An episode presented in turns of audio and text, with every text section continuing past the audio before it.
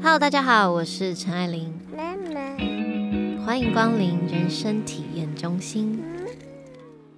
今天呢，邀请到两位来宾，算是我的前辈，因为我知道很多大家都想要听教育的部分，但是教育呢，我还算是一个新手菜鸟，所以今天呢，我邀请到我的学姐们小闪跟佩佩，嗨，Hello Hello，分别是两位孩子的妈以及三位孩子的妈，哈哈，所以我们今天就是这样一二三代表，好对不好？好，对，算完善了，只要 听提到婚姻教育就，我又你就会出了现呀。真的。然后我就一直很想要找小闪来，但是小闪可以聊的话题实在太多了。但最近我们缺乏的就是教育这块，好，为什么会这样子？因为大家就会常常看我们的现实动态，因为为很多小朋友我们自己在相处起来的时候，我们会觉得，哎，有一些行为不是我们可认同的。比如说，我们常常一起出去遛小孩，会看到一些，或者是我们在外面公园的时候遇到可能路人朋友的小孩，嗯有一些行为我们可能没办法认同，但是我们也不能去干涉，因为每个人有每个人的教育方式。不干涉别人教育，嗯对，但我这边的网友或者是粉丝，他们都是非常的想说，哎、我们很喜欢颜值这样。那请问你怎么教的？那可能我我我也会觉得说，哎、佩，我跟你小孩出去的时候，我也会觉得，哎、你的有一些东西是我也可以参考的。那小闪也是，欧丽明明也说，哎、这个东西我觉得哎、很不错。那这当中一定发生了什么样的妹妹嘎嘎，是我们可以跟大家分享的。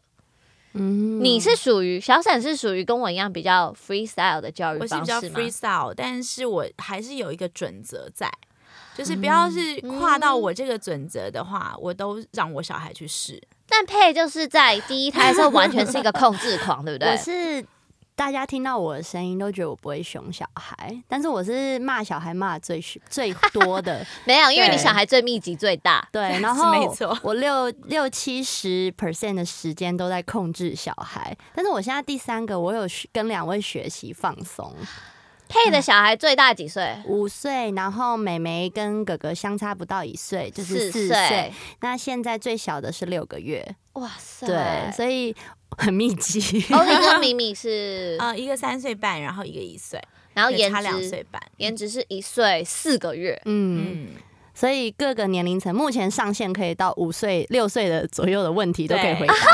哎这这个年龄层就差蛮多的，其实对啊哦而且两岁一个前是一个嗯，然后嗯两岁到三岁多四岁是一个，，对，嗯，哇，这我等一下要跟你们请教一下。但为什么说佩佩是控制狂？就是因为一开始的时候，你第一胎的时候，你是喝奶的时间、睡觉的时间、午休的时间、对 CC 数、功课数，上全部几次尿几次，全部吗？没错，因为呢，大家都知道我第一胎当初啊、呃我们第一呃第二集的时候有提到，我其实求子不易。那我在求子那段时间没事干，我就是整天在家看育儿书。那育儿书就什么百岁啊，还有什么就是只要你想得到的我都有看，所以我对第一胎就是施行照书养这件事情。那你就照每一个嘛，每一本书你就是截取你喜欢的，然后用上去。对，然后我那个时候我的奶粉，假设说，因为像我喝的奶粉是起伏，嗯它是六十 CC 啊六十 ml 一汤匙。那如果他今天喝两百七十 ml，我就会拿出我的秤子来，然后去把呃假设六一匙是三，假设一匙是十公克，我就会再称五公克上去，有没有 My 疯？超疯哎、我都是这样看一看，哎、好像呃差不多，啊就平了吧那反正浓一点，就是大便没有那么稀而对已啊。然后我哥哥带稀饭带到一岁半，就是我还买那种就是不同墨数的保温瓶，可是我后来就是越养越放松了。对啊，对然后我在怀第三胎的时候，那时候就是呃，我跟李玲，我就是常常我还帮她办 baby shower 啊，对什啊么之类的。嗯然后再后来再看到她带颜值的方式，我就觉得说，嗯，这个好像随心所欲，就是你知道放牛吃草的养养育方法，好像是比较简单的。而且其实这样子妈妈开心，然后小孩也会开心啊。对，对好，啊我先说一下，就是我女儿没有固定的午睡时间，也没有固定的喝奶时间。但是他一岁过后，我会让他跟着我吃中餐跟晚餐，就是十二点嗯吃中餐，然后五点半到六点之间的时候吃嗯晚餐，然后八点半的时候喝最后一餐奶，九点睡觉。一岁以后才有这样固定的行程，嗯在一岁以前，我其实完全没有管他要怎么样，因为反正大家都在家啊，你想干嘛就干嘛啊、而且我有让他去学婴儿手语，啊，你想喝奶奶你就这样挤一挤，我就知道。好可爱然后他喝多少 CC 啊？你不喝不下了吗？你太只要不要，还那就不要啊。对那、你吃饭吃不完哦，好，那就不要。但除非就是说，你不能为了想要吃零食，然后不吃饭，这样是不行的。嗯可是我就会觉得，这样子的状况下，我也不会去造成说，呃，对这个小孩不了解。嗯或者这个小孩没有一定的 schedule，他会就是大乱或者大闹什么的。嗯我有一件事就是，如果他中他没有睡午觉，嗯嗯嗯，下午也没休息，嗯然后到了接近傍晚的时候，如果我们还在外面，那就会嗯完蛋。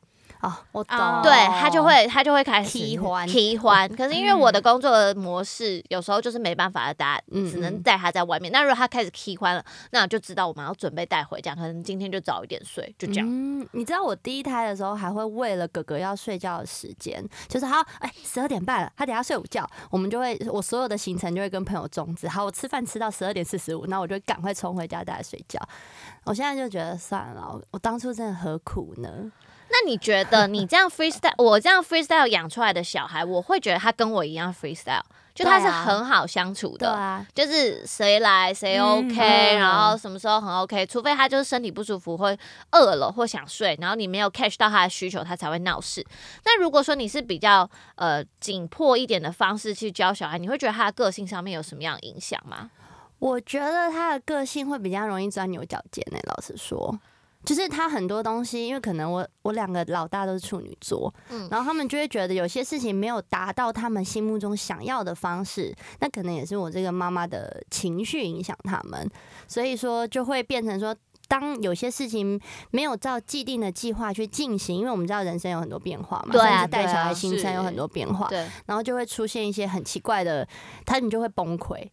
所以后来我就哦。freestyle，、而且因为我跟小伞也是出去好几次，我是看他带欧丽的方式，我觉得，哎、我到底为什么要把我逼把自己逼成这样子啊？伞是介于我们之间，对，我是，然后我就是一个，我也我有他，我也没有他的那个吃饭然后睡觉的时间，嗯但是我知道他四个钟头要吃呃要喝喝奶嘛，对，那如果三个半是喝奶，三个半钟头开始了，他开始吵要喝奶，我也给他喝。那如果四个钟头他还没有想要喝奶，但我会泡给他，但他要喝不喝我也没关系，嗯我就是会有一个 buffer 在。但是因为你知道，我们大人都有可能，我今天这餐不想吃，那餐不想吃了。我们为什么一定要逼啊小孩，就是一定要在那个时段里面吃？他就是不想睡，你为什么要逼他睡？对，对，那我带出去，呃，带欧丽出去还蛮好笑的是，我会训练他在外面睡觉。哦，对，他会，哦对，然后呢，我开始觉得说他有点阿杂，然后他没有办法继续玩，他就是有点累的时候，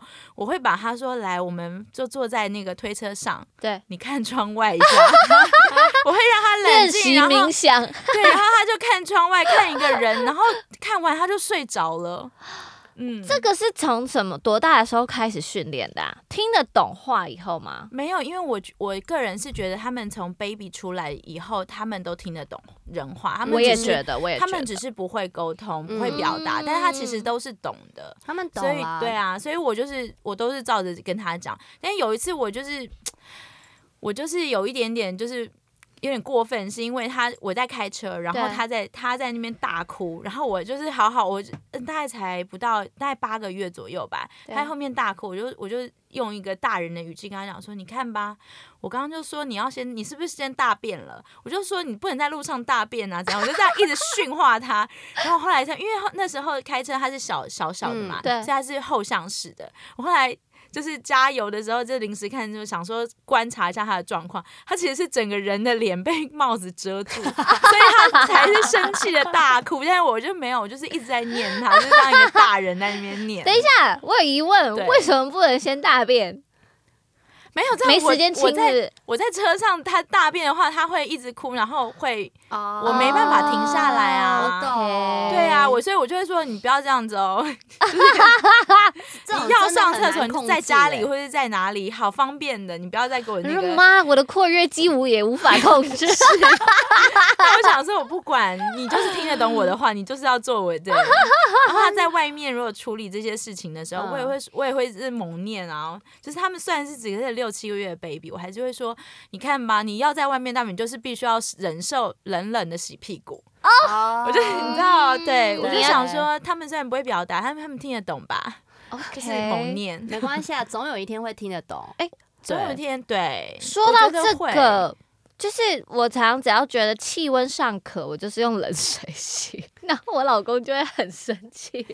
我老公也会生气。对啊 这我个人没有去思考过这问题，因为我们就当然都会温水。可是如果在外面餐厅的话，那我可能就是会用湿纸巾沾冷水，至少感觉不会那么冰。对，我不知道，我可能就是太想培养一个 freestyle 的小孩了，有可能，然后我是一半 freestyle 这样子。对因为我就是觉得哦，小孩什么都很 OK，是嗯很舒服的、就是会觉得这家伙挺舒服的。我觉得小展最可爱是他不会去禁止孩子探索。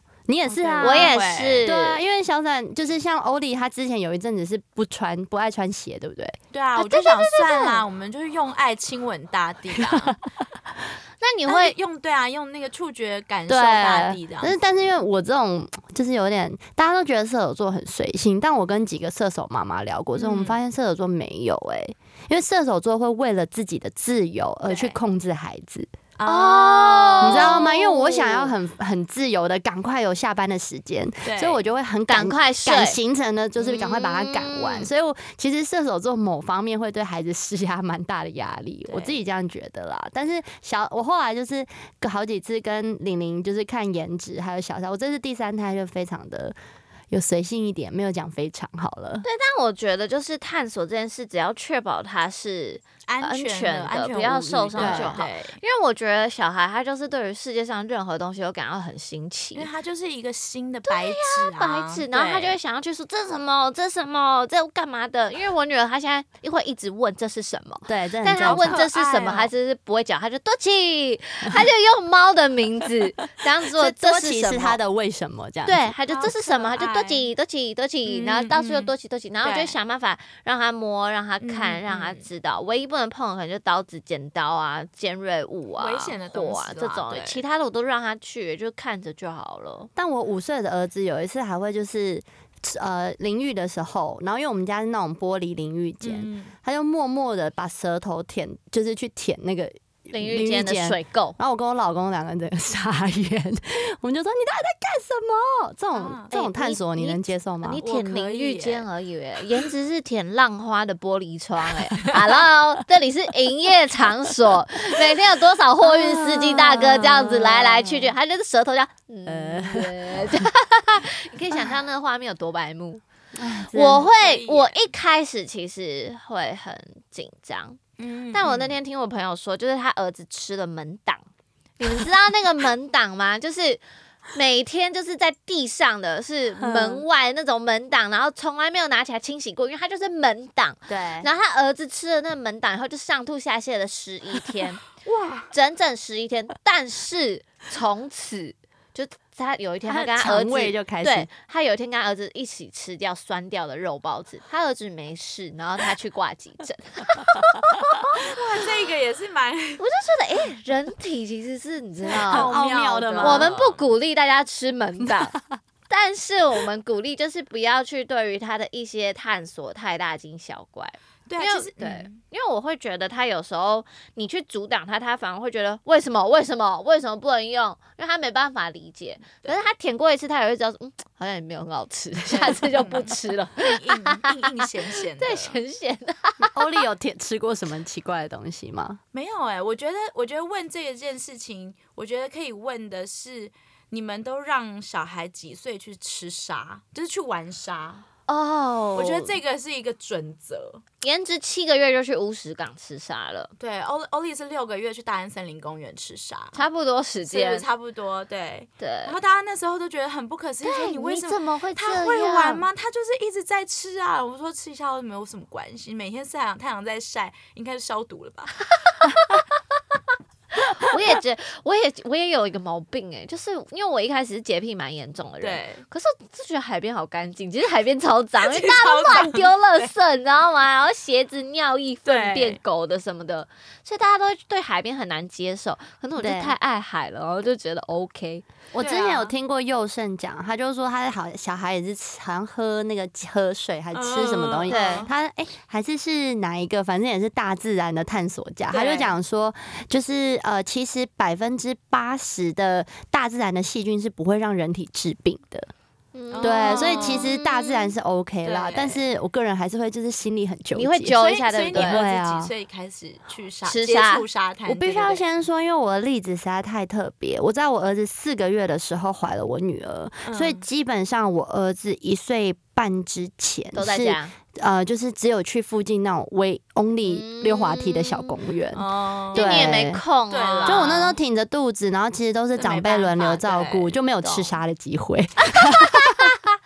但我我其实我这些东西是来自于我老公有一个说法，他最爱说，如果吃沙都有事，舔玻璃都有事的话，那我们就不会活到现在。祖先已经有培养出身体的这些抗体了。了但是羊大便还是没有办法理解大便先不要。大便这个故事。反正我就是跟他有一次激烈争吵，就来自于孩子去玩亲近农场，有我有看到那个，然后不回家不洗澡，嗯，我就不 OK 啊。我觉得哎你要在那边玩大便、滚草都可以，但回家要洗个澡吧。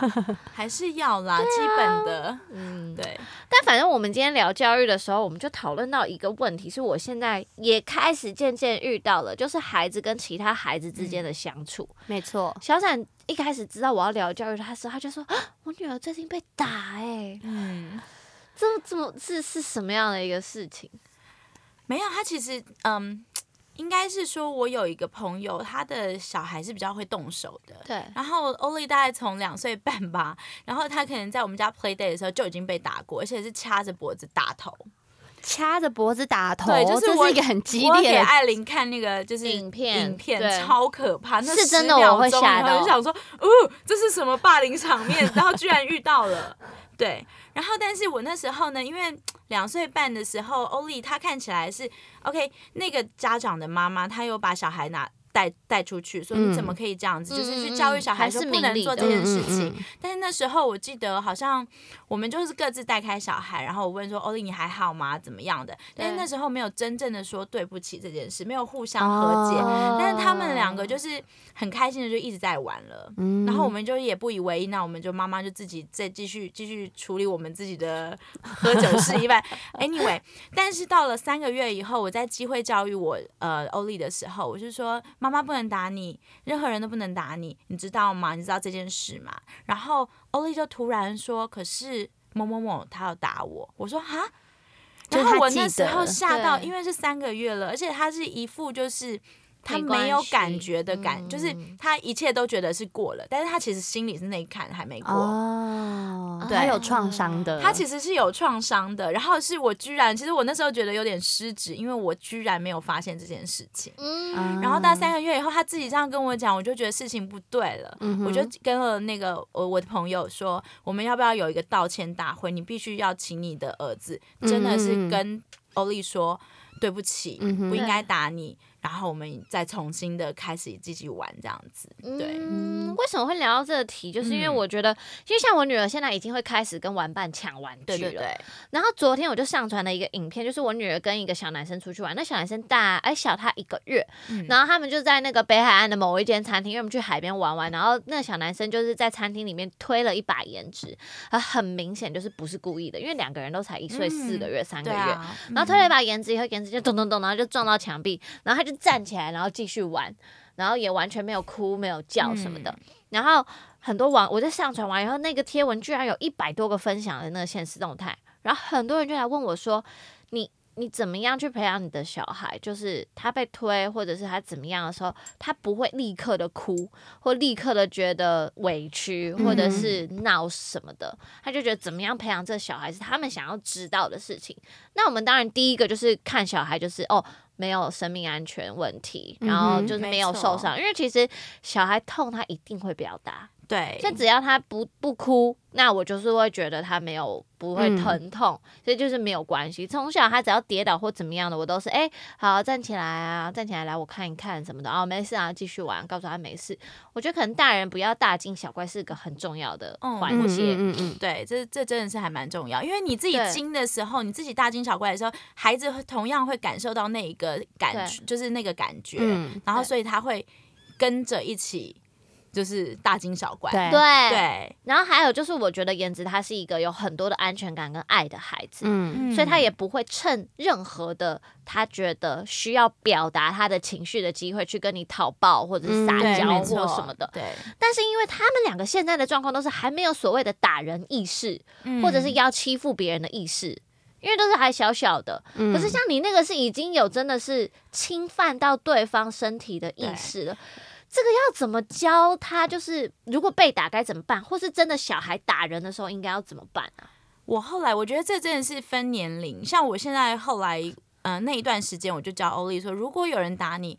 你要先大声的说不要打我，你要让周遭的人知道说他先被打，对他先是别人动手的，不是我。哦然后呢，那他如果再侵犯你的话，你就打回去。我那时候是先跟他这样子教的，但是我后来他最近就是三岁以后去幼稚园，我发现不对，因为你还必须要告诉老师，告诉大人，你要先去跟大人和老师说，有人打我，有这个状况，你可以帮我处理吗？对，而不是你自己呃又来打。打了你就打回去，因为你打回去的话，代表你双方都有互打。有一些有一些嗯人可能会就会觉得说，我们都有互打，我们是公平的。我跟你讲，这个就是这个很难，从以前到现在不变的道理，就是我们一定要预防二人先告状。对，我们还要预防小孩和大人都适用。没错，我们还要预防说，就是比如说一些性侵害然后不承认的状况，先讲出来，先处理，先先找到证据，不管是小孩还是大人都是一样，这是真的。所以一定要让小孩。先大声的说，你为什么打我？让大家都知道这件事。因为其实我们像我们都会带小孩去公园，然后公园有很多的人，对啊，所以所以不一定是你就是一直看着小孩，或者是你一直看着你小孩，但是别人的小孩不一定是一直被一直看着的。对，所以互相打的时候，你必须要你的小孩要大声的呼喊，或者是那时候嗯，妈妈也可以帮忙一下。对对，就是一看到打就会大声的说你为什么要打人这样子，先把自己对。先自己的立场先讲出来。那我问你，如果你们两个在 play day 的时候，或者是在公园里面看到你自己的小孩被打，你会直接跟那个小孩说不要打我小孩，或者你为什么打我小孩吗？嗯，我会诶，因为我跟他说，因为我觉得说，如果是认识的，就是今天是认识的对象，假设像我们的小孩一起玩，对，那互相打起来，那还可以先观察一下，但是外面的人我不知道。你不知道他，因为你不知道他的爸妈是谁，你也不知道他的下一下一步会出手多重，所以，但是，嗯，因为像我儿子今年刚，呃，去年刚升上中班，老师就很明确在开学第一天告诉我们说，对于小孩子的吵架打架事件，他并不会去过分干涉。那我他就先告诉我们，他就说，因为这也是打一针了，对，这是一个他们中班的小孩需要去学习的一个状况。对，那我觉得说好，我也认同。但是当我的小孩如果今天有比较大的伤回来，这我就要开始去追问发生什么事情。那有时候你知道，像小男生就是碰一下碰一下，然后举个手，我是举个手，是不小心把别人弄流鼻血，因为不小心打到人家鼻子，这种。就是常常的小意外，对，那所以我后来就觉得说，就是如果说是在外面，我会立刻去就是可能我甚至会就是把他们两个离开，先先分分开，嗯因为像有一次我儿子就是在公园遇到有小朋友会从高处丢石头。哦，好危险哦！为会有那种伞，你知道伞的张木屑，这种是很可怕。这种我都会直接先大声的叫，因为我觉得这个嗯是很容易让人家受伤的东西你要。去找他父母就来不及。对，或者是你再观察一下状况，这就来不及。这会，可是我很害怕，就遇到一些恐龙家长的时候，会延伸出一些大型吵架现场、哎，我觉得那就吵啊，我就先露出我的刺青，对，左 青龙右右 白虎。我先包手，避免就是一年后我要去公园跟人家吵架，超烂的。以前在夜店打架，现在是去公园吵架。先公园吵架，是差好多。因为我觉得有时候，因为像呃以前的我会在一开始会先。观察一下，像我儿子以前他们在学校常常有这些问题，我都会很好的时候我说啊没关系啦，就是小朋友打到，然后因为老师都会先打给我，然后跟我说，哎、妈妈不好意思，那个 Blake 在学校受伤啊，什么谁跟谁推推撞这样，我就会说好啦，没关系，小朋友推撞是正常。对。那直到有一次是我儿子跟女儿他们刚好是暑假被分在同一班，然后有一个小朋友抓伤了我女儿，打了我儿子。嗯。然后我一开始老师打给我，我想说就是正常的玩具争吵，我就也没有太多的想法。后来我老公去接之后，他回来对我发脾气。他第一个呢，他就先对两个孩子说：“你们两个打一个打不赢。”然后老公很在意这个、对，哎他就说你们两个打不赢一个人，然后他很生气，然后我儿子在那边说，嗯，他很可怕啊什么，嗯然后我我老公越听越火大，然后我老公就说，那你有没有跟老师讲？我说哦，我有跟老师讲，我然后我老公就说，你要让老师跟对方的家长知道说，我们并不是好受欺负的。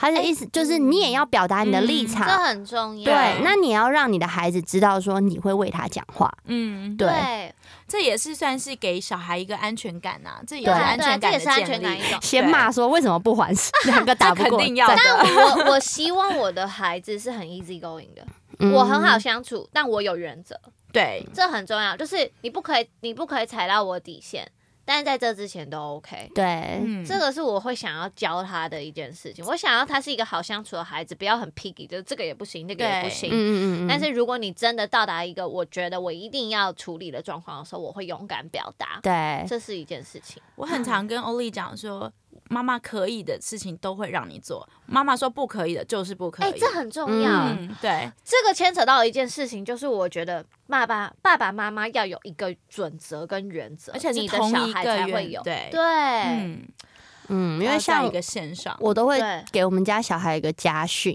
我说我们家最重要的是什么，他们就会说礼貌，因为我们家很在意礼貌，然后规则这些东西，这些东西也是。我觉得相对于同年龄的父母，我会让人家有时候会觉得我很凶跟很紧绷的原因。嗯，可是我觉得这有一部分来自于你的家庭，对不对？嗯，我觉得因为我们家就是长辈给孩子的既定期待会比较高，嗯那出于一个我就是想要在每一个位置上都做到最好的一个角色，我就会给自己很大的压力。你要去顾及你的长辈的看法。对啊，或者是像我有时候就觉得可以好好好沟通，我老公就会说我们哪一个不是被打大的，他就说你该出手的时候还是要出手。等一下，等一下，我们先回到长辈规范，再来想要不要打孩子这件事情。嗯。因为像我们两个的家长，就是你，我不知道你的家长，嗯。但是我的妈妈、我的爸爸，婆婆。我至于我婆婆，都说，哎、啊，你这怎么教？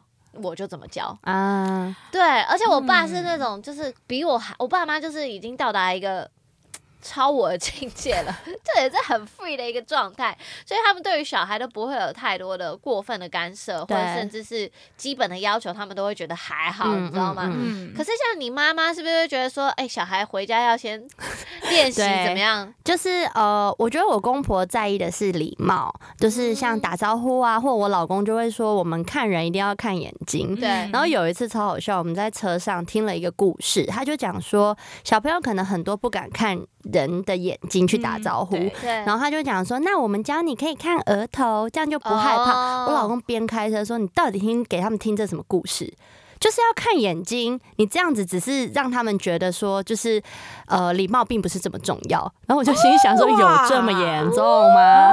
对，然后然后我妈呢是对于学习这一块，我妈可能不知道是在我人生身上有遗憾吗，还是怎么样？没念台大是不是？对，没念台大很遗憾。我儿子才中班，我女儿才小班。他每次他来我们家吃完晚餐，我儿子在那边闲晃打篮球，我女儿在那边溜那个滑车什么的，我妈就会说你这样不行，你一定要每天吃完饭叫他们开始练习写作业三十分钟。坐在位置对，上，然后我妈每次来就买带了满满的一本，就是什么一二三啊 b p m a b c 需，每次还带不同版本，我都不知道她去哪里找那么多本。望子成龙哎、就想望孙成龙成龙，所以但是，然后在面对他们的时候，像他们如果吃饭，呃，一定要两只手，就是一只手扶碗，一只手吃饭。那小朋友一定会忘记，或者是坐没坐相，就是我妈或者是我们家的长辈就会非常就是出声来，就是提醒这件事。完蛋了。所以某些时刻是我是蛮紧绷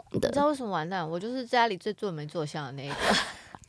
我看你老公写给你的简讯啊，就是什么碗没洗啊，啊碗洗完，我没有第一次放好，第一次看到有人碗朝上，哎碗不是应该倒扣吗？我没有真的完全朝上，我是稍微没有放的那么的平整，有点斜。样子。那小闪，你你公婆会管吗？我公婆是 他们就是疼小孩，所以有一些东西我其实我公不管是我公婆或是我爸爸妈妈，我妈妈才叫就夸张，他们会给我小孩吃喝可乐，还有喝茶，而且他们都不自觉。我就说 你怎么可以？因为你知道爸爸妈妈比较可以直接的说，然后我就会跟他们就说你怎么可以这样子？而且是突然被我发现，他就是很我妈就会很得意的跟我说，哎，我跟你讲啊，那天啊，咪咪很会抢姐姐的东西耶，他就拿那个红茶，他觉得很好喝，他就一直然后我就说哈红茶欧。丽喝红茶你说，红茶，然后咪咪也喝了，然后结果我妈说啊，那个不能喝，是不是这样？妈，对，所以我对我们家的长辈呢，因为我没有就是没有把他们给他们就是带那么长的时间，嗯所以我就是多半是睁一只眼闭一只眼。我。懂，我懂。对，我就觉得说算了，他们喝一次红茶没有关系，他不是每天喝。我跟你讲，这题也是超多人想问的，对因为很多人他就是跟公婆，有的是住在一起，有的是逼不得已要出去上班，小孩只好对托公婆那，边这。时候我觉得是比较困难的。那我尽力阻止，就是没有这件事。然后他们就会觉得对，跟爸自己的公公婆婆、爸爸妈妈对于他们自己要求小孩的教育方式是两套，嗯。所以也就是说，比如说我举个例好了，颜值这边的状况还好，可是有一件事就是我会规定我女儿一定要坐在位置上面吃饭，嗯。你要是下来了，我一口都不会喂你，嗯。嗯所以她就会在。位置上面啊，就是嗯饿就要赶快吃了，嗯嗯嗯然后不饿了不饿，他就说台语，不知道为什么，好不饿的时候你就可以下去玩了。哎你没有吃完，我是不会逼你的，嗯我也不会你下去边玩的时候，我还来来来再吃一口，嗯我不会。所以他在我这边吃饭都很快。我那天用五分钟喂完一碗粥，我妈傻眼，她说：“为什么你喂饭那么快？”我说：“因为他饿啊。嗯，” 我他他是有吞完了才才可以再给他下一个，然后刚好那我妈那粥炖的很烂，这样。然后他就说：“可是每次他都要下来玩玩玩，P P P。小孩很聪明，他知道他们都谁是什么样的准则。是没错。可是像、嗯对，可是像如果他们其他很多人就会觉得说，哦，那如果我婆婆是这样带的，然后大一点，他就会说大一点的会回嘴的，就会说，为什么我在奶奶家都可以那样子，你在你这不行？这种状况你们会去跟长辈沟通，还是就像小彩刚刚说的，睁一只眼闭一只眼啊？我会跟小孩沟通，我会跟他讲说，嗯，譬如就像就像安全座椅一样，如果我们坐计程车没有安全座椅，我就说今天这是例外，这是。这是我们必须要坐计程车，妈妈不能开车，所以你就没有安全座椅。但是你其他时间你坐我们的车，你就是要有安全座椅。对那我也会说，今天是在爷爷奶奶家，或者是阿公阿妈家，他们给你这个我没有办法做干涉，这是例外。对但是你在妈妈眼，就是妈妈的眼眼皮底下，你就是必须要做妈妈的事情，妈妈规定的东西。嗯我也而且是从很小几个月你就开始这样讲了，对不对我就是很爱这样，我觉得很有用。嗯，晓之以理。我我跟你讲，从小以大从他出生我就在跟他讲道理了。我也是啊，对，他因为我觉得他一定听得懂。哎、我跟你讲，他听一百次，从零岁一直听到现在三四岁，他也听懂了啦。对呀对，肯定的。我也是会去跟小孩沟通，哎，因为我觉得，呃，这个世界上，我跟我老公有一个我们的共同的原则，应该说共识啦。我们觉得这世界上没有一个标准答案。然后嗯他们在爷爷奶奶家可以做的事情，他啊、呃也可以，我不并不代表在我面前可以这样做。是，然后呢，呃，像刚刚我先，我就是像前面有些人讲说，哎，爷爷奶奶可能会喂吃零食，或者是给看电视。像喂吃零食，我就会准备好他们可以吃的东西，嗯，就是那你不要。老人家可能没办法旺旺仙贝超咸，那你就买米果嘛，你就买一箱说妈，这个备，麻烦你哦，那个等一下要要要吃的话就从这里面拿，嗯你先备好。那看电视这次呢，我有用过一招很好笑的，因为我那个时候呢，反正呃好像是生弟弟还是什么样，还是那时候怀孕前期很不舒服。嗯那因为那时候他们两个就住在就是我公婆还有我妈那边，我就他们已经看了一个礼拜的电视，我就觉得说不可以这样。那但是我又不好意思，因为老人家带小孩体力那也没真的没办法。然后我就想说好。那我带他去眼科检查，然后可能就是以一个医生的口吻来去告诫说，哎，可能不要看多少电视，或是什么样正确的方，哦就殊不知也不用，就是也不用以医生的口吻，因为就真的有一点假性警示。对，我记得这件事。对，所以说嗯就是，如果说你们家有电视长辈这个东西，那还有一个状况呢，就是他们常常可能会假设我们今天出去，他说欧丽可以那样，为什么我不可以？然后我就会说，那你去当他女儿啊，你去当小三阿姨的女儿，你不要当我女儿。我就会说，如果今天我爱你，那就是因为我没办法，我现在就是情绪勒索你，我管你是因为我爱你，你在十八岁之前都归我管啊。嗯对啊，那如果你想要去他们家的那一套准则，那你就去嘛。那你喜欢吗？你如果不喜欢，那你就选择要听我的。对，不好意思，我就是一个情绪勒索我可能就是像跟他爸讲的一样吧，你在荷兰可以抽大麻，不代表你在台湾可以哦。自己，我要当给自己。我同意没有标准答案这件事对情。嗯对，哎、我觉得我刚刚听到很好的出发点呢，因为我还没遇到这事啊。嗯，跟小孩沟通，不要去批评长辈的事情。对啊因为有时候我像我都会回网友这件事，我说长辈帮你带小孩，哎、那不是他的功课那不是他你还没付钱呢欸。对你没付钱，那不是他的工作。我都有说去嗯。跟长辈是让他玩，对啊，因为对让他陪伴，让他玩，不是在帮你。但我这边有一个哦。状况是，因为我有一个朋友，他妈妈是空姐，然后是在美国那边的，但因为这次嗯疫情的关系，他因为他年纪刚好也到，嗯他就被支遣了。哦，所以他就很难过，因为他身体还很硬朗。然后我朋友就说：“那妈，因为他们刚好也生第二胎，他说妈，那你不如来帮我们带小孩，嗯，我 offer 你薪水。”嗯，这就是另外一个状况对，了。这是另外一个。这因为你们可能这这件事情就是你 offer 妈妈一个一个一个一个生活新的重心，那你可以告诉她说：“嗯嗯嗯哦，我平常小孩生活习惯是怎么样，妈妈你可不可以稍微配合一点？”对，可是嗯如果你是因为就是你就是你要顾及你的生活，然后为了省钱，嗯，这不是长辈的功课哎、这个有时候你要尊尊重长辈。我就说有时候好没办法，你今天没有经济能力独立，你你必须要跟长辈住在一起，那长辈那是他的家，Hello。他说什么就就是就是什么，那你如果你不认同，你想办法嗯从小孩这边入手，也许哪一天你的小孩够成熟，他就会跟阿妈说：“阿妈，我不喝红茶跟可乐哦。哎有没有我机会女儿我我女儿现在就是这样啊，因为她很喜欢看医生，她很爱医生这这个职业，我不知道为什么。Anyway，因为她有点过敏，所以医生很常就跟她讲说，她现在都不能吃甜的哦，她不能吃冰的哦什么的。嗯所以我因为我爸爸是很喜欢吃零食的，他只要吃一口，他就会说：“哎、你们都要不要这样子？”嗯嗯然后欧丽都会会回答说：“我不能吃冰，好嗯我不能吃甜的，因为甚至我给他我说，欧丽你要不要吃那个嗯呃草莓？它甜甜的很好吃。他说我不能吃甜的，嗯就是他自己已经有自己的一个准则了。嗯我觉得慢慢他小孩子其实都 OK 的。像我的是大一点之后，他就会跟他爸，假设他爸就会吃冰淇淋，那他们俩也是过敏科。对然，后他爸有时候给他们吃一个，我女儿就会说：“爸爸刚给我吃冰淇淋。”我就说：“哦，我知道的啊，我准他让你吃一口而已啊。就是你，嗯我就想说，我就是破坏你那个，就是你知道偷偷来的快感。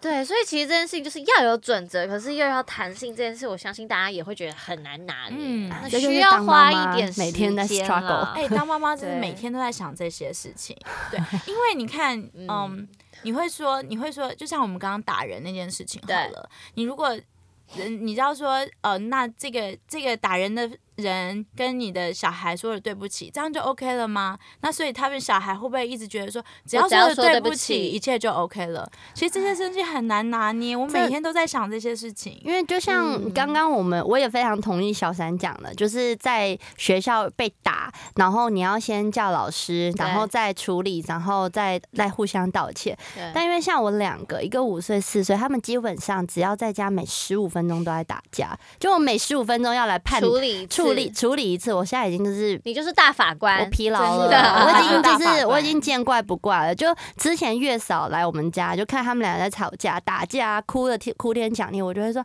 阿姨没关系了，他们等下就好了。然后你大概十分钟后会再听到新的，对，就是就是因为像他们两个的常常的争吵是没有意义的，对。谁听要先开车，谁先听谁的歌，这种东西到底意义在哪里？那可以说剪刀手布吗？没有啊，永远会有人偷偷吃布，然后永远会输的那个人在那边哭，在那边闹。我就会这时候说，好，不要听了，都听我的歌，对啊，对都不要啊、然后再两个在一起哭妈妈哭的 就是开始，然后就开始怪对方，都是你啦，都是你啦，都是你不愿意妥协，就这种我就已经放弃了。人家我之前听过一个蒙特梭利的老师说，手足会吵到十八岁。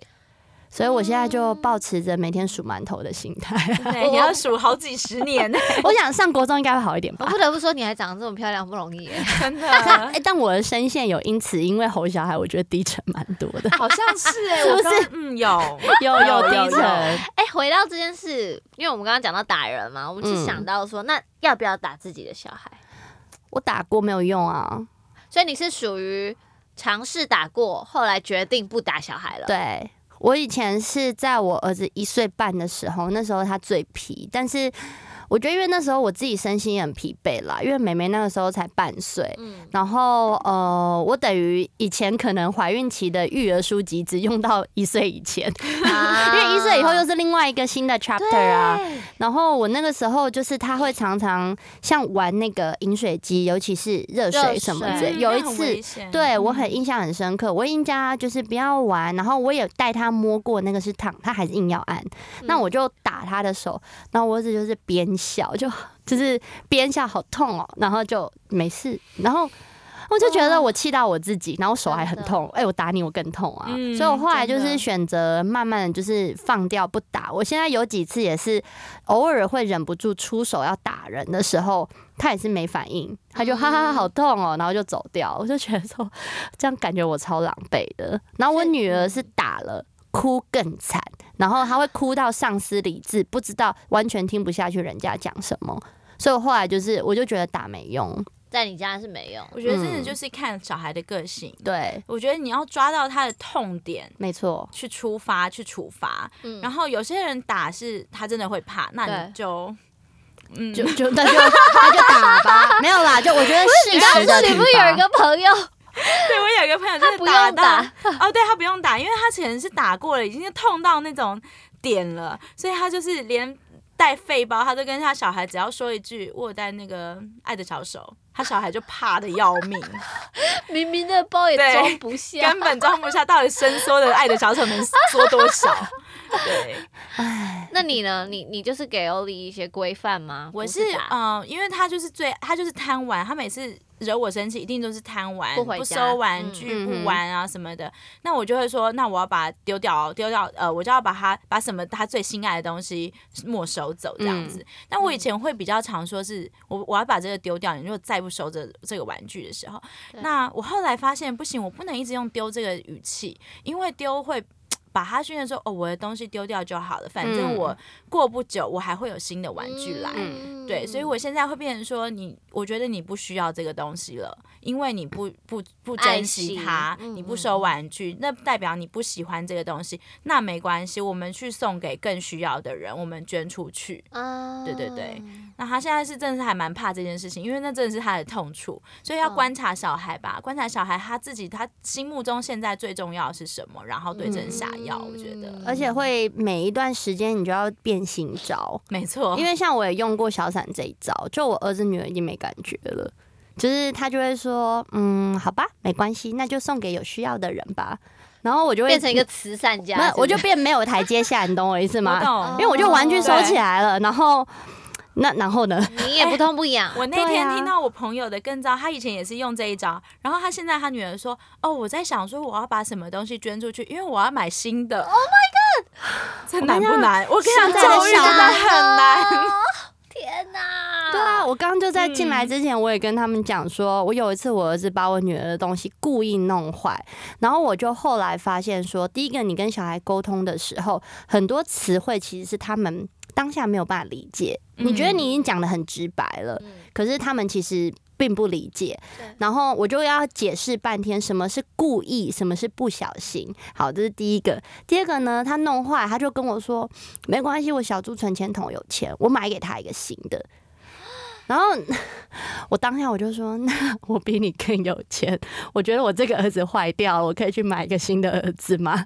因为我就当下我也不知道怎么办啊，就有时候这种对话会，卡住，对啊，然后就在夜半人静的时候开始想说，这是然后我我要怎么处跟小理？伞接下来就会说，我跟你讲，弄坏这个东西很不环保，你知道吗？不是说弄坏再买一个新的就好，然后那个制作开厂商，始讲很多，你开始讲一些更难的东西。我跟你讲，金牛座妈妈永续经营这个概念什么东西？我念到你哈，妈妈，我知道，我算了算了，我我知道了啦。你只能说啊，我只能说你们辛苦了。没有啦。你一岁半以后也会慢慢开始遇到一些奇怪的问题。嗯，但我女儿现在闹的时间是真的很少，但她现在最大的毛病就是因为她知道手机里面会有播音乐出来，嗯，音乐这件事对她来说的吸引力真的太大，所以像我那天带她去大安森林公园，我就是想要让她晒太阳，然后想要让她跑跑步，就她没有，她在那边抢在场每一个叔叔阿姨的手机，然后要听音乐，他就在那边比他的跳舞手势，我就超生气的，我说：“baby，你不能再抢人家的手机。”然后他就一直抢，一直抢，嗯，然后我就真的受不了，我就拍他额头，我说：“不行，再抢人家手机了。”这不是你的，这是大人的。大人嗯要做手机，要做事情才要用手机。我们用手机是在工作。然后他就这样，蜜群，然后我觉得他听得懂。然后后来他就去玩冰桶，就是玩我们香槟的桶子。啊然后就玩了很久，我就想说还是要还是要稍微的有一些制止性的动作，但不见得是很大力，就是拍一下这样，我觉得是还可以。嗯嗯然后说到音乐，我觉得音乐对我女儿的教育也是一个很神奇的事情。就因为从小我都我不知道哪一天开始，我就发现她对瘦子的 change 有很大的吸引力。她从很小，大概几个月。不到半岁，他听到 change，他就会在那边摇头晃脑的。然后后来这首歌就变成了我一个什么像拉像 Baby Shark 一样的安抚神曲。嗯，就只要他的任何性，比如说刚刚有说不坐那个安全座椅，嗯然后在安全座椅上面扭啊哭有闹，我就觉得他要落枕了，你知道吗？然后只要每次屡试不爽，只要 change 放下去就好了。我有一次回到我们之前讲，我下雨中接他接跟我颜值，然后颜值那天很累了，他想睡觉。然后他在那边我，因为我们家我们车上有 car seat 嘛，然后他就坐，然后因为第一个不是玲玲家原本的 car 是我们家的，他不熟他就不熟悉，他就一直在那边哭。我说：“等一下，阿姨，阿姨帮你放歌，我知道你要什么。”然后我就立刻放全，他就开始跳舞了，就是没事 哎、就没事然后我们就 repeat repeat 一直 change change change 劝到他睡着。下车。哦，对，他睡到他睡着了。呃我觉得音乐真的很有用，因为我那时候哦怀孕的时候，我有特别，因为我听很多人的推荐嘛，就说一定要有一首歌这样子。嗯所以我胎教音乐就是我每天那时候怀孕，每天睡觉的时候，我有一个 Nora Jones 的组曲，嗯嗯就是我会选了一好有一个品味 没有，因为我选了一个是我听得下去，然后那我听完也真的会睡着的那一种，你知道，吗？懂。对，然后后来我发现他长大以后，就是可能零岁一直到现在，嗯他只要如果很欢很欢或者是怎么样的时候，你放 Nora Jones 的那一个组曲，他就会 calm down。我同意，因为我有相同的嗯状况。就是我老公也是在我怀孕在车上的时候，他都会播一组肖邦的组曲还是什么，因为他就是学钢琴长大的，所以他有很多钢琴组曲。然后因为我那时怀孕就很容易累，我就在车上睡着。然后就然后他颜值出生以后，他就会播，变成我们两个一起睡着。你们好有 sense 哦！我只有放周杰伦的《听妈妈的话》。然后我还想分享，就是我每天，就是我我每天晚上睡觉的时候，我都会播一个脑波的音乐。嗯啊然后这个 app 我有分享过，叫做 A Anada A N A N D A，嗯，然后我播给大家听一下，它就是这样，它就是这种声音。感觉眼睛闭上就会掉入就睡着了。我也觉得，哎，这这有点像催眠了。对，就是它就是呃一个脑就是波的。波动，它就是对，哦。然后所以就是我说八点半他喝完奶以后，嗯。他边喝奶的时候，我其实就边播了，嗯。所以他有时候刷牙都在弥留了，然后很棒快要睡着。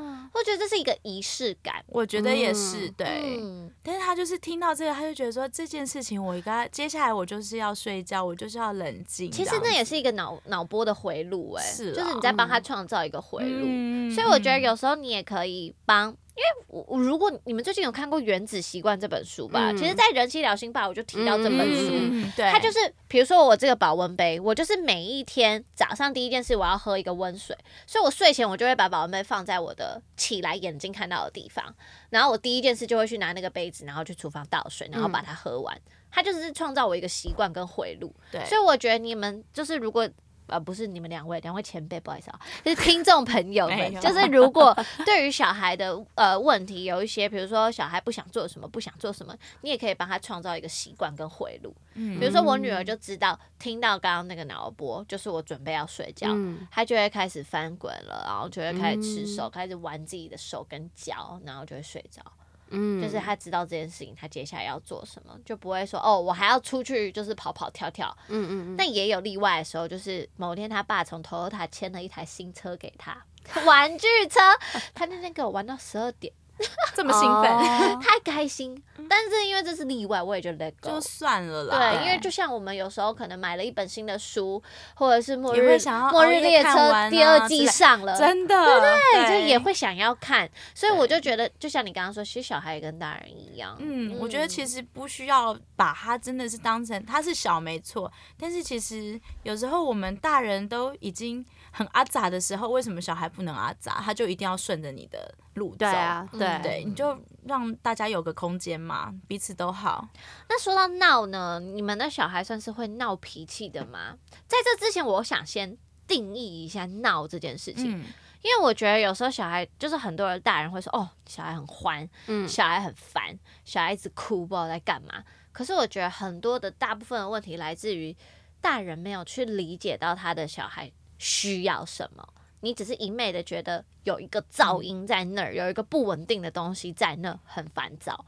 可是你忽略了一开始的了解，因为像我就对我女儿够了解，所以我就不会觉得她在闹。比如说她在外面，有时候她就是想睡觉，可是你却在这个她想睡觉的时间还让她在外面，那是谁的问题？嗯绝对不会是小孩脾气不好，或者是他情绪不好，嗯而是你这个时间就是应该要让他回家睡觉。所以，即便我发生了这样的状况，我朋友说：“哎、你小孩很闹。”我说：“哦，没有，因为他想睡觉，他不是在闹，只是嗯妈妈我这个时候应该要带他回家，但是是我女儿在配合我，嗯我就会让大家知道这件事情，嗯然后我就会说：那我也差不多应该要带他回去了。嗯嗯小孩闹哦，我、嗯因为我两个我三个小孩都，呃，我老大呢处女座。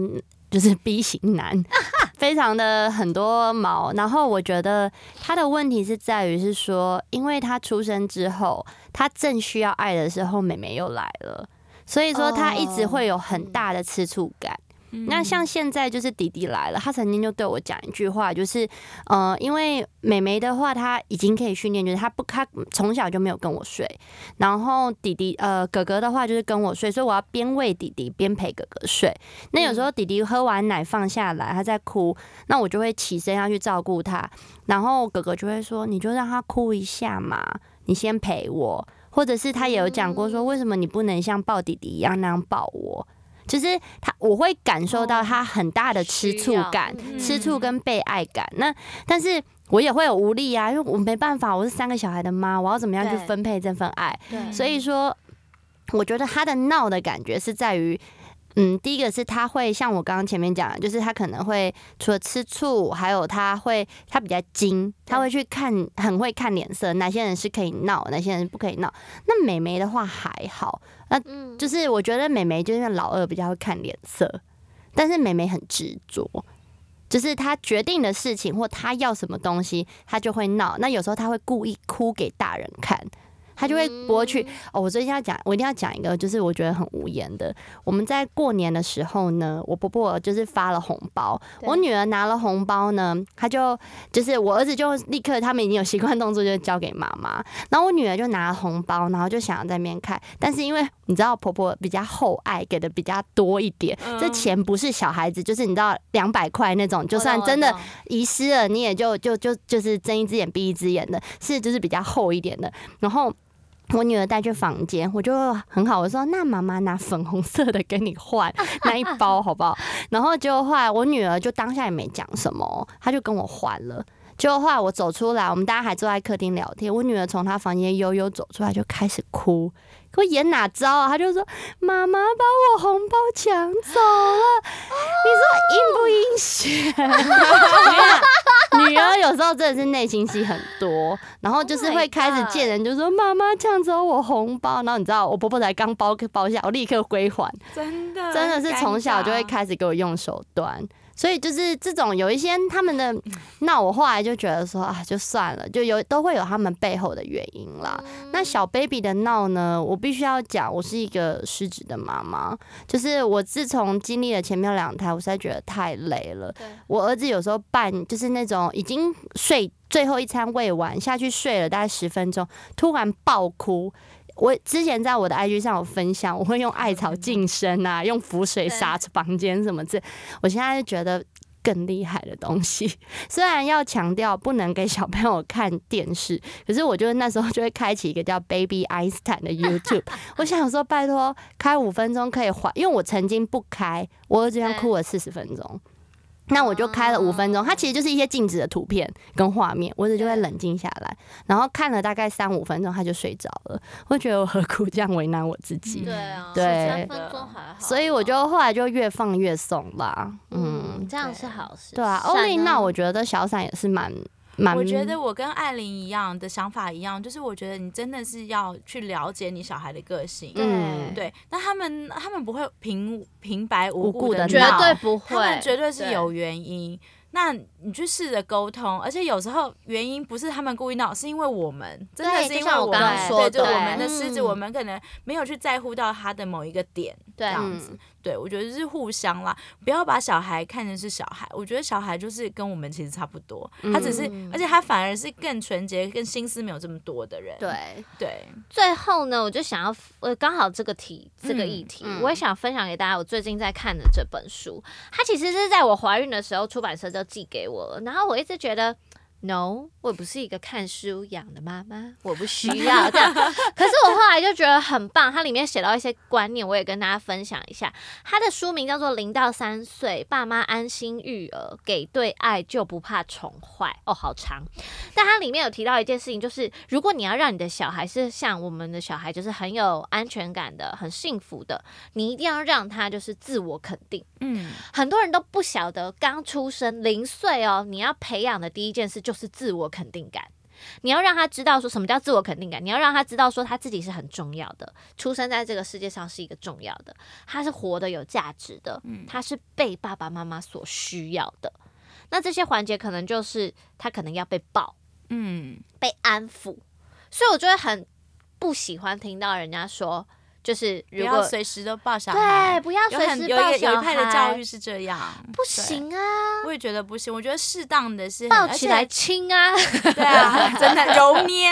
揉捏对啊，我，我一直都是给我小孩暴风称赞到三岁。我我觉得他们一小步，我觉得他们很努力去做到这件事情，啊你就是要给他称赞，你让他有自信、有安全感。对，可是他不是说行为或学习都不重要，他说三到六岁才是行为举止规范规矩的时候，礼貌习惯的时候，就像你嗯小孩现在。现在这个开始，姐姐跟弟弟就开始要去规范他的行为跟学习。是可是，一开始的时候，你只要给他满满的爱跟跟跟关怀，他就会觉得，哦，我生在这个世界上是很很有重要价值的哦，很有价值的。嗯。爸爸妈妈是很爱我。其实这对于出社会以后，他才不会出现所谓的反社会人格。是真的，对这是很重要的事情哎、所以我觉得这个时候，这其实是很平常的育儿，你就是跟他讲说，你是我最重要的宝宝，我最爱你，我每天都跟我女儿讲说，妈妈最爱你我，也是爱爆。我一直说他好 爱毛你、哦，你起来亲怎么可爱成这样？我好爱你哦，对啊，因为你多抱他，多说爱，他会觉得自己是很被珍惜的。嗯，是真的。然后包含有时候，比如说像我也常在 IG 上面分享，就是我女儿只要怎么样，我都拍手，就是大拍手那种，然后导致于她现在只是只是自己下床而已，他还在大拍手。他也自己拍手，自己鼓励自己。我说哦，baby，这其实对你来说现在有一点简单，他没管，他现在这样子大拍手，然后就会有网友问我说：“你这样称赞小孩，然后又夸他可爱，夸他漂亮，他以后会不会很自满嗯，我觉得这就像，因为这本书是写零到三岁，对所以我觉得三岁以前另外一个对三岁以后才会去讨论到所谓的自自满满跟就是呃过度称赞这件事情。嗯那我觉得三岁以前呢，其实真的还好。对所以我就说，就像我现在懂事了，你说我，你很多网友不是你今天发了一个什么穿搭照，他就说哦你好漂亮哦，然后我也我说我也不会因为你说我这组照片拍的很好、很漂亮，我就超自满啊。嗯。不会啊，嗯我还是一个谦虚的人啊，嗯。所以我就说对小孩也是，他刚那么小的时候，你不需要去对他这么严格，就像你刚刚说的，三岁以后，你就像这本书也是写，三岁以后你再来教他就好了。三岁以后是你另外一个坎看啊了一个气。不过我觉得真的礼貌很重要。我现在也是请嗯谢谢对不起叫就是叫小孩一定要就是对啊，完善的，就是完成自己的任务。因为我常常跟我的孩子讲，我就说，今天你的任何要求，大人能帮能给的都会给你帮你，但是一个礼貌会决定你是不是不是一个有教养的小孩。是真的帮我把那杯水拿过来。不好意思，请帮我把那杯水拿过来。两个就差这两个就差很多多，然后我就觉得说，嗯，孩子的一个教养其实会。好啦，我比较爱面子，我就会觉得是显现一个父母的，我就会，我有时候你知道我又情绪勒索了，我就会说，人家就会说你没有爸爸妈妈在教你吗？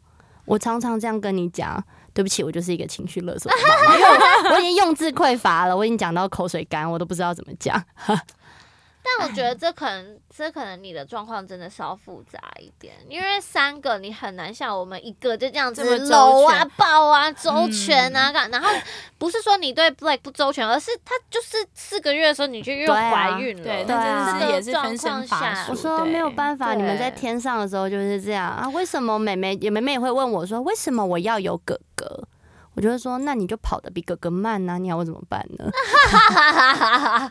对对，但也要也。其实我觉得你也不要太苛责自己，因为我觉得只要关心小孩，不要忽视他就好了。对。嗯。对，因为常常有人会就是哦，好啊，那我们就放他哭啊，放他怎么样啊？这不是说你正在开车这种放任，不是，嗯而是其实像我老公也会一直跟我讲，就是我常常就是觉得很累，baby，因为我都会坐在后座，然后嗯 baby 嗯。就在我的右边的安全座椅上，然后有时候他一直哭的时候，我也会觉得好累，我也很想休息，我也很想要用个手机放空一下，可是我老公就会说，他哭你就是要去问他怎么了。你就是要去关心他，你不要放他一个人在哭，然后你坐在左边看窗外。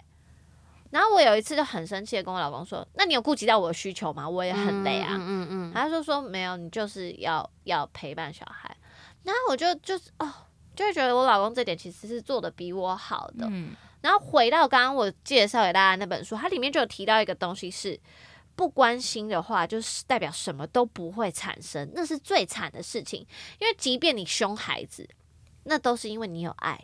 嗯如果你嗯真的完全不会有任何的爱的状况下，那叫做漠视。嗯，就是不忽略他。然后他就是提到说，忽略小孩是在各个环节环节上面来说是最惨的一个状况。所以我就啊、好，老公对不起，不会啦。I'm sorry 对啊，因为像我有时候跟我小孩说，妈妈现在真的。真的需要一点空间，对。拜托你从厕所出去，超喜欢在厕所陪伴的然啊，后什么事情都要来厕所跟我报告一轮是这是。另外一回事了。就是小孩哭，你就必须要去关心他，对或安慰他。但是确实是需要沟通的时候，像有时候呃一整天在家里面，然后我女我在看书，然后我女儿也在看书，然后她就会一直来这样扯我的书、撕我的书干嘛？我也会跟她讲说，baby。你一本我一本，好吗？不要抢，拜托。对，不要抢啊！今天很开心，请两位前辈来跟大家分享一下教育的事情。我觉得我们路都还远啦，因为我真正人生叛逆的时候是在我十六岁到十八岁完的全懂。我我我听我的其他的妈妈有一个也是很好的朋友，也是三宝妈，还是国小，国小又有国小的烦恼，国中又有国中的烦恼现在都。小事了，对。对现在其实现在遇到的问题，心理状况还不用那么重要的去 take，care。其实就是啊，育儿、婚姻都像打怪一样啊，就是一、啊一关一关过，那一一关又有更难的，你只要就是，而且我必须要说，我们到了三十岁、三十几岁，有时候我们都还不知道自己要什么，嗯有时候自己都还在找寻方向。那孩子他就是在在跟你他还在探索对，他还在学习，嗯他就是嗯在这些依赖跟学习独立上反复、反复的、反复的，然后长大成人。对所以我觉得，当我们自己有时候都还很需要我们爸爸妈妈的时候，回头看你的宝宝还那么小，你就会，你就不会那么的觉得哦，好烦、好气、哦。是没错，辛苦了两位，辛苦了大家，我算是不辛苦的了啦，我必须说。你有很你对啊，我还好啦啊啊，我觉得我们我们三个都还撑得过也觉得还来，OK 啦，所以还才坐在这里。对对对，还有时间来这边跟大家聊天，真的。如果你们有什么育儿上面的问题，或者是一些有趣的事情，甚至是更多更棒的想法，也欢迎在底下留言给我们哦。那今天就先这样啦，